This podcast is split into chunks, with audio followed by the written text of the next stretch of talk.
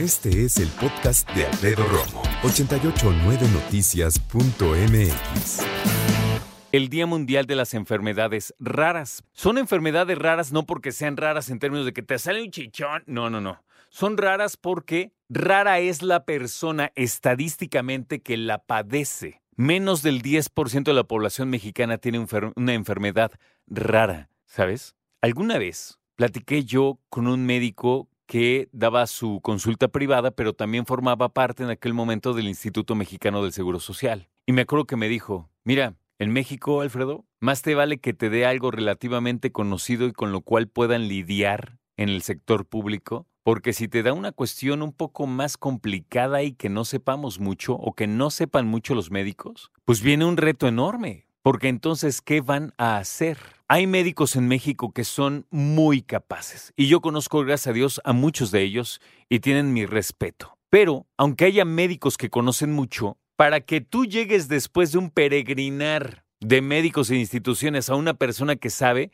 pueden pasar años, si no es que incluso una década. Porque no es como que digas, ah, recomiéndame a alguien que sepa de y una enfermedad rara. Pues nadie tiene referencias de eso. Y la verdad es que los médicos, este es mi punto de vista, ¿eh? y nuevamente lo digo con respeto, pero en México, los médicos que tienen ciertas especialidades se dedican a atender, yo creo, lo más común de esas enfermedades. Y obviamente saben que hay algunas otras afectaciones y a lo mejor han leído de ellas, pero imagínate, si hay un médico que sabe de una enfermedad rara y que ha visto casos, ¿cuántos casos crees que ha visto en su vida? En realidad yo creo que pocos. Y ahí viene otro punto. Yo creo también que un doctor que ha visto algunos casos de una enfermedad rara es porque está en el sector público. Porque si bien en el sector privado le pueden llegar algunos, en el público la cantidad de personas que, que atiende en una mañana en el sector público nada que ver con lo que atiende en un día en su consulta privada. Hay enfermedades raras y ya te digo, no tiene que ver con que te comportes raro, o te salga algo acá o cambies de color. No, no, no es en la cantidad de personas que la padecen. Yo conozco a una persona que tiene una enfermedad rara.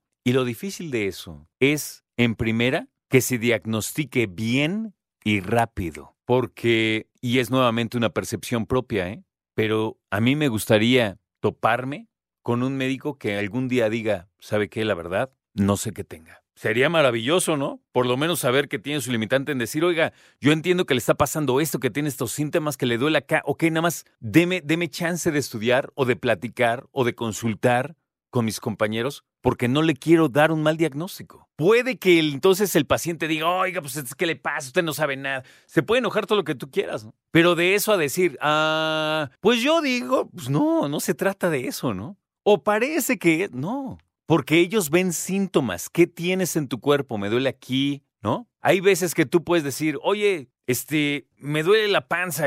Órale. No, pues que me duele mucho. Ah, ok. A ver, y los médicos te dicen, tócate donde te duele. Y te tocas acá. Y te dice, ah, señor, es que ese no es su vientre. Digo, esa no es su panza, ese es el vientre bajo. Y a lo mejor lo que a usted le duele pues, es un testículo. Y dices, ah, pero el testículo está más abajo, sí, pero el reflejo del dolor, entonces te explican, porque saben, ¿no?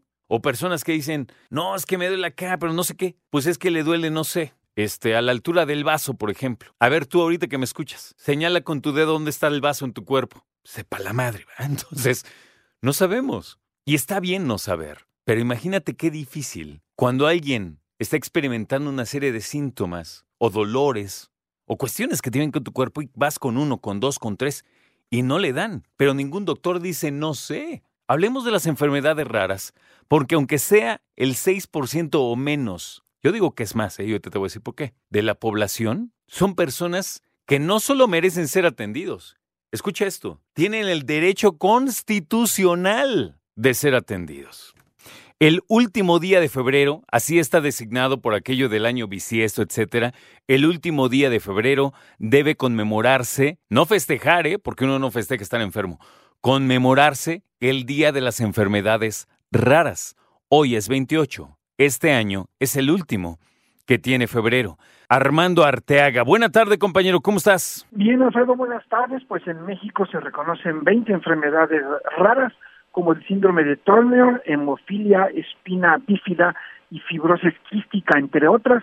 Y el 72% de ellas provienen de un origen, tienen un origen genético, el 70% inicia en la niñez y el 95% no tiene opciones de tratamiento. Así lo dio a conocer 88.9 Noticias la gerente médico senior de enfermedades raras de Novo de Novo Nordisk, Angélica Licona, la escuchamos. Estas tienen una alta tasa de mortalidad, a pesar de su baja incidencia y prevalencia. Por lo general son enfermedades que presentan una evolución crónica y severa. En el marco del Día Mundial de las Enfermedades Raras, Alfredo, el especialista, señaló que, bueno, eh, estas enfermedades tienen un importante impacto en la calidad y en la esperanza de vida pues de, quienes la padecen, que eh, por cierto en México pues se presentan cinco casos por cada diez mil habitantes y, aún, a pesar de eso se cuenta con cerca de ocho millones de personas que padecen una enfermedad rara en el país, Alfredo. Qué situación. Me llama la atención, fíjate, que, que pongan una cantidad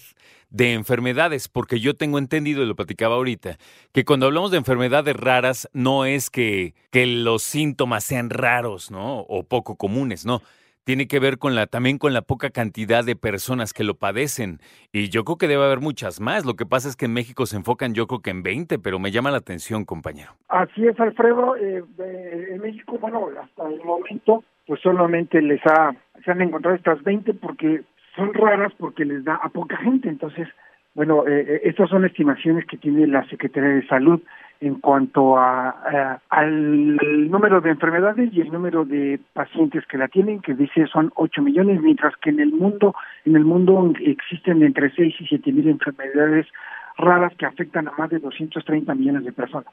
Exacto, y ya con esa cantidad nos damos cuenta que tenemos un número que para comparar, cualquiera diría son 250 millones de personas, es un montón.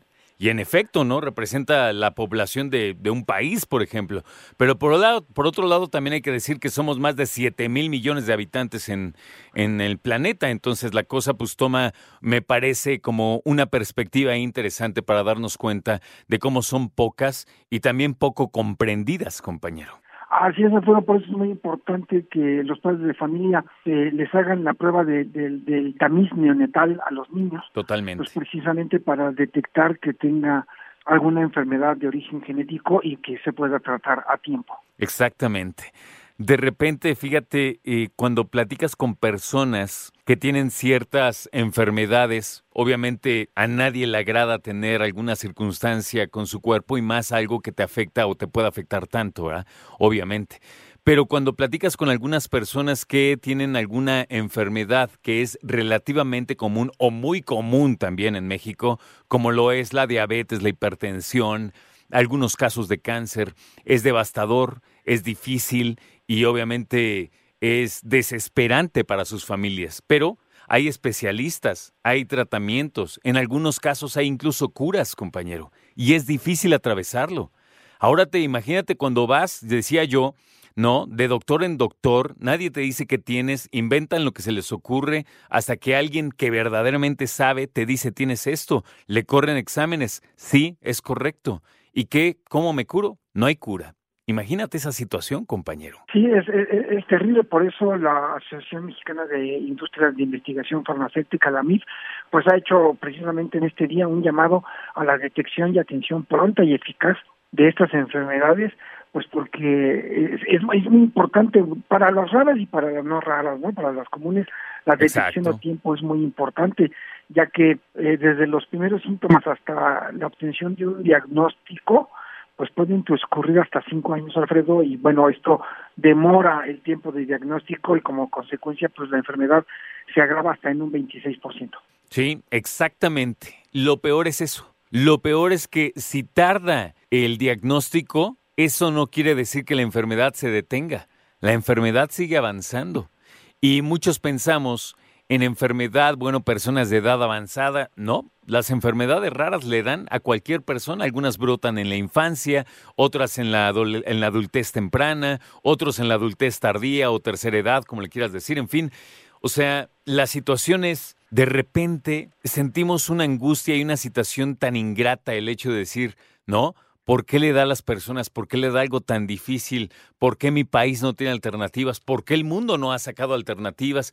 Yo he estado, fíjate, en una serie de conferencias cuando hablan de enfermedades raras y se le pregunta a las farmacéuticas, las farmacéuticas dicen, yo sé y tenemos una gran responsabilidad y queremos hacer algo con las enfermedades raras, pero tienen tanto que atender a nivel mundial, compañero, que se les complica la situación. Así es, Alfredo, vienen las pandemias, pues peor sucede, ¿no? Entonces sí se distraen, pero lo señalabas muy bien, decíamos al inicio que el 70% de estas enfermedades inician en la niñez.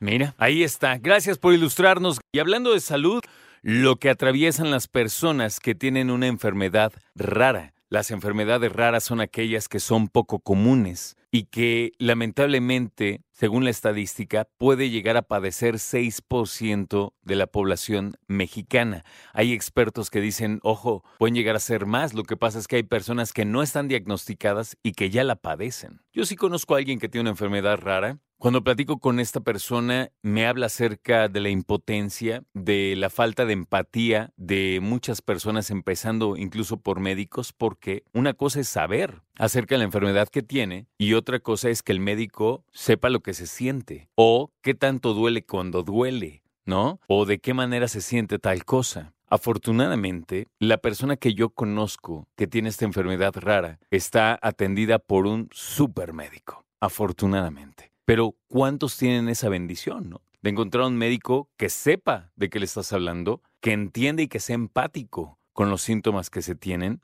y que además puede estar disponible no solo para tus dudas, sino para algunas, algunos eventos que no sabemos si considerar emergencia, porque de por sí no sabemos de medicina, pues ¿qué vamos a saber tú y yo acerca de enfermedades raras?